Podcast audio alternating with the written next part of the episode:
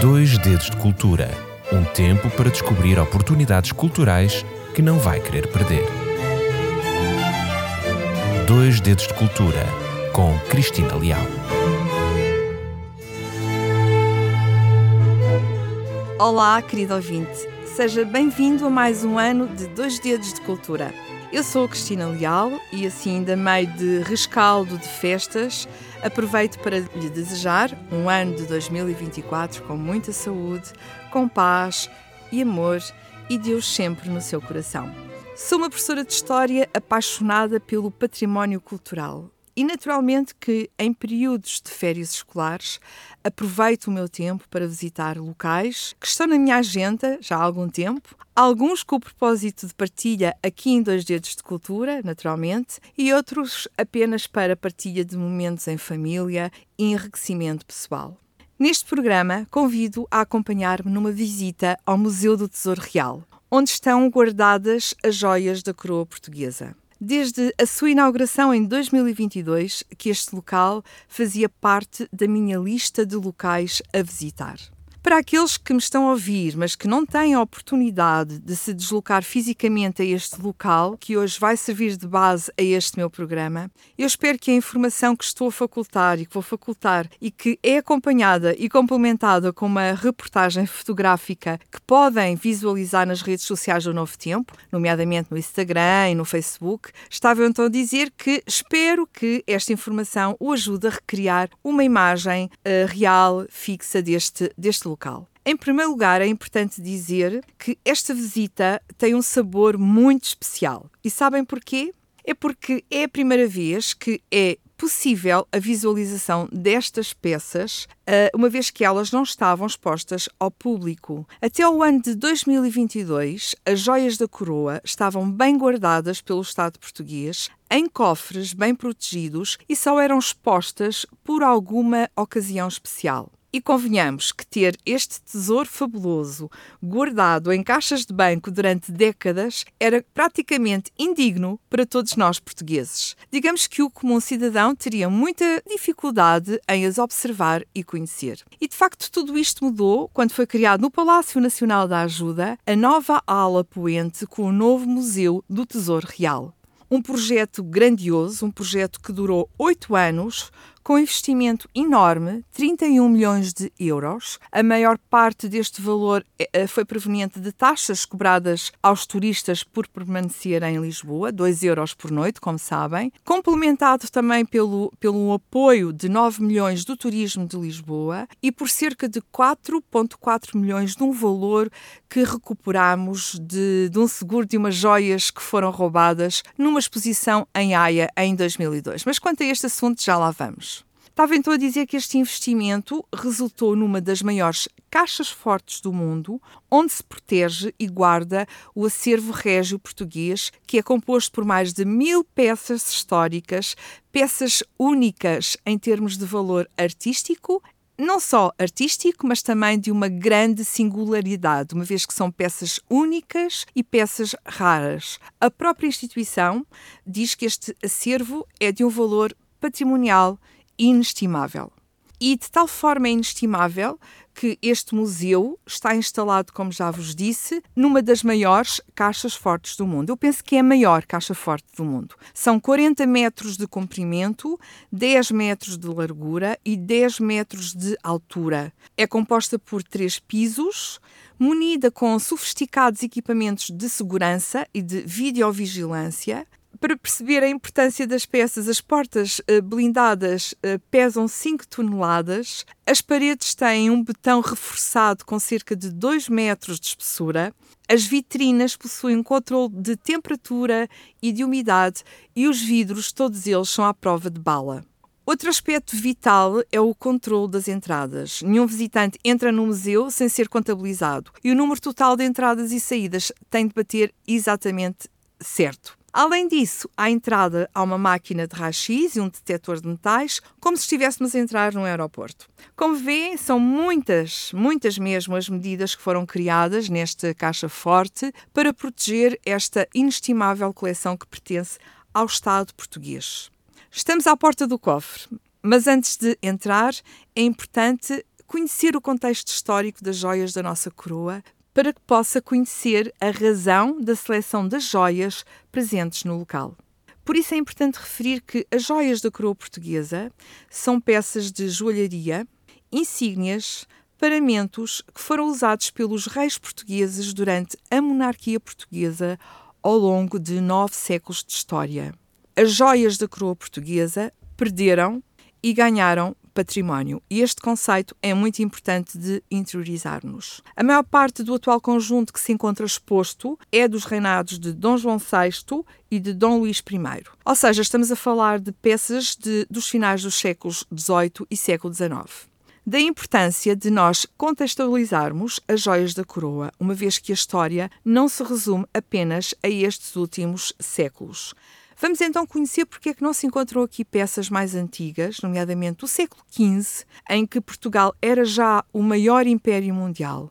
Elas existiam de verdade, então onde é que elas se encontram? Penso que esta abordagem deve ser feita antes de entrarmos no museu e por isso estamos a fazer esta reflexão. No final do século XV, Portugal reunia já um rico tesouro de joias, joias resultantes do reinado de Dom Manuel I. Dom Manuel foi um dos homens mais poderosos do mundo na época e era conhecido pelo seu prazer na ostentação.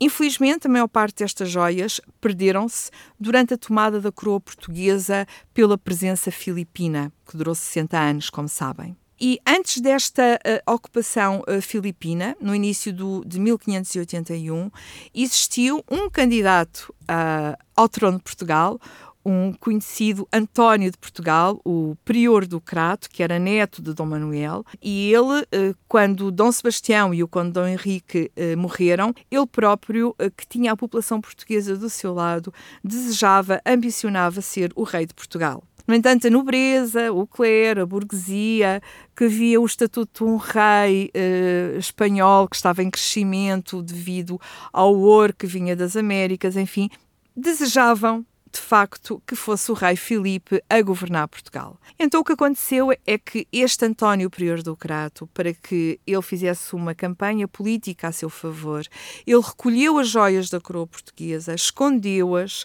ainda antes de Filipe I ser feito rei de Portugal. Eram joias preciosas, raras, de um valor inestimável, e, e, foram usadas por ele para comprar o apoio para a sua causa. Ele queria ser rei de Portugal, como eu já vos disse.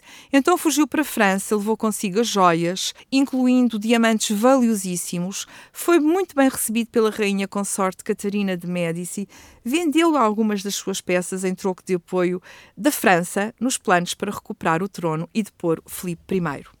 Quando as forças luso-francesas foram vencidas, uh, Dom António partiu para o exílio e, a partir do exílio, dedicou a sua vida a tentar recuperar o trono e algumas destas joias foram usadas para isso. Portanto, foram entregues em França, mas também foram entregues em Inglaterra. Ele foi pedir auxílio à rainha eh, Isabel I para tomar Lisboa e, para isso, ele entregou joias que ficaram como penhor, entre as quais está o famoso Espelho de Portugal, que é descrito como um diamante quadrangular de cerca de 30 quilates. Um diamante lindíssimo, de um grande valor.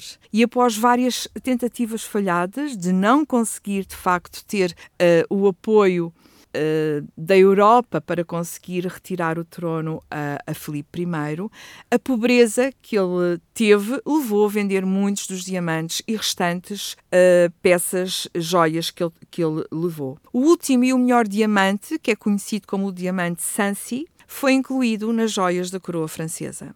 Aqui o Tesouro Real, como já se perceberam, já estava um bocadinho lapidado. E quando acontece a restauração, quando finalmente uh, os espanhóis saem de Portugal e Dom João IV de Bragança uh, sobe ao trono, ele, para conseguir que isso acontecesse, ele vendeu também muitas joias da coroa portuguesa para financiar a guerra com Espanha e, de facto, ter uh, a libertação dos espanhóis. Posteriormente, em 1755, o grande terremoto de Lisboa destruiu o Passo da Ribeira. Era a residência real portuguesa e com esta destruição, inúmeras joias da coroa portuguesa da época foram destruídas, Algumas perdidas, eventualmente foram levadas pelo mar e muitas delas acredita-se que tenham sido roubadas. De facto, estamos aqui perante uma história de acumulação, uma história de dissipação, concentração, dispersão, enriquecimento e perda que atravessa não só séculos, mas também continentes. E tanto Dom João VI como Dom Luís I vão inverter esta situação. Dom João VI inverte a perda quando a sua corte estava no Rio de Janeiro, quando ele foi forçado a sair de Lisboa um, para fugir a, a, às primeiras invasões napoleónicas. Ele mandou então fazer o novo conjunto de joias da coroa que foram com ele nos navios que atravessaram o Atlântico. Foram criadas pelo Joalheiro Real na oficina de António Gomes da Silva e o conjunto incluiu uma nova coroa, um cetro uh, e muitas outras peças. E, e, são estas, estas peças que nós atualmente podemos ver neste Museu do Tesouro Real. Também o rei Dom Luís, uh, Luís I, quando casou com Dona Maria Pia de Saboia, ele também decidiu fazer muitas novas joias, mandou fazer um manto real novo, enfim, trouxe uma novidade neste, neste campo uh, de joias. E não é um exagero retórico dizer que o Tesouro Real andou assim como que em bolandas, ou seja, numa roda viva. Por exemplo, quando a implementação da República aconteceu e a família real portuguesa partiu para o exílio, Muitas das joias seguiram com a rainha Amélia de Orleans e com a rainha mãe Maria Pia de Saboia.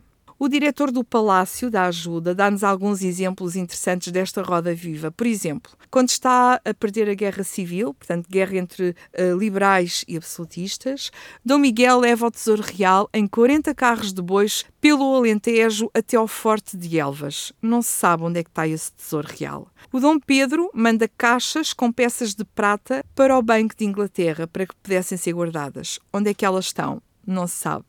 Por outro lado, o príncipe Dom João, quando fugiu para o Brasil, levou cerca de 200 tapeçarias valiosíssimas e tudo isso desapareceu. Também na Guerra Civil, Dom Miguel vai-se embora depois de ter perdido e deixa uma série de peças no Banco de Portugal. Ele e a sua irmã Ana de Jesus Maria uh, deixaram estas peças. Mais tarde, Salazar Passaram muitos anos, naturalmente. Salazar não queria deixar que as peças fossem vendidas, mas os herdeiros de Dom Miguel e Diana de Jesus de Maria conseguiram uh, uma ação judicial e o tribunal deu-lhes razão e foi mais um conjunto de peças que foram perdidas, peças do Tesouro Real. E na Primeira República? Na Primeira República venderam-se joias privadas de Dona Maria Pia e uma senhora que era cunhada do rei Dom Carlos, de nome Nevada Aias, vem ao palácio e carrega quatro carros daquilo que ela considerou de melhor de joias. Enfim, entre catástrofes, convulsões políticas e viagens, houve naturalmente muitos objetos que se perderam pelo caminho. Também é provável, há pouco falava do, do terremoto, é provável que a coroa antiga tenha ardido no Passo da Ribeira. E mais recentemente temos algo terrível que foi no ano de 2002 em Haia, uma exposição sobre joias da coroa, uh, joias de coroa europeias, para a qual tinham sido emprestadas pela, por, pela República Portuguesa seis peças das joias da coroa portuguesa que foram roubadas. Estamos a falar, só para que tenham noção, de um diamante de 135 quilates. O, o bastão da bengala do rei Dom José I de ouro tinha 387 brilhantes, foi roubado. Um anel, uma, uma gargantilha, enfim, foi um conjunto de obras que foram roubadas. Este, este, roubo demorou cerca de 40 minutos e as joias da coroa portuguesa nunca mais apareceram, os ladrões não foram apanhados e em 2009 a investigação uh, chegou ao fim, terminou sem ladrões e sem joias e na sequência de, deste roubo uh, o que aconteceu foi que o governo holandês pagou um montante de 6 milhões de euros ao governo português para compensação. E, naturalmente, um deste valor, disse inicialmente, 4,4 milhões, foi utilizado para este uh, cofre onde estão neste momento as joias portuguesas. Esta é de facto uma parte oficial e conhecida da história das joias da nossa coroa portuguesa. E eu não queria entrar num museu sem que o meu querido ouvinte conhecesse um pouco desta realidade. Apesar de todas estas perdas, encontramos um acervo único, com valor patrimonial inestimável e é constituído por raras e valiosas joias insígnias e condecorações, moedas e peças de orivesaria civil e religiosa. São símbolos de poder, objetos pessoais de luxo, uh, enfim. E, e, são peças que pertencem a quem viveu os últimos anos no Palácio Nacional da Ajuda, a Casa dos Últimos Reis de Portugal. Hoje ficamos por aqui, à porta deste museu. Não vamos entrar já. No próximo programa vamos entrar, vamos conhecer uh, algumas das peças mais enigmáticas, vamos conhecer o peso das pepitas de ouro. Uh, podem verificar isso depois nas imagens que estão nas redes sociais e peço, não, peço, não perca o próximo programa, porque vai ser de facto do seu interesse. Até lá, uma boa semana, uma primeira semana de 2024 cheia e plena de paz e que Deus abençoe grandemente a sua vida. Dois Dedos de Cultura um tempo para descobrir oportunidades culturais que não vai querer perder. Dois Dedos de Cultura com Cristina Leal.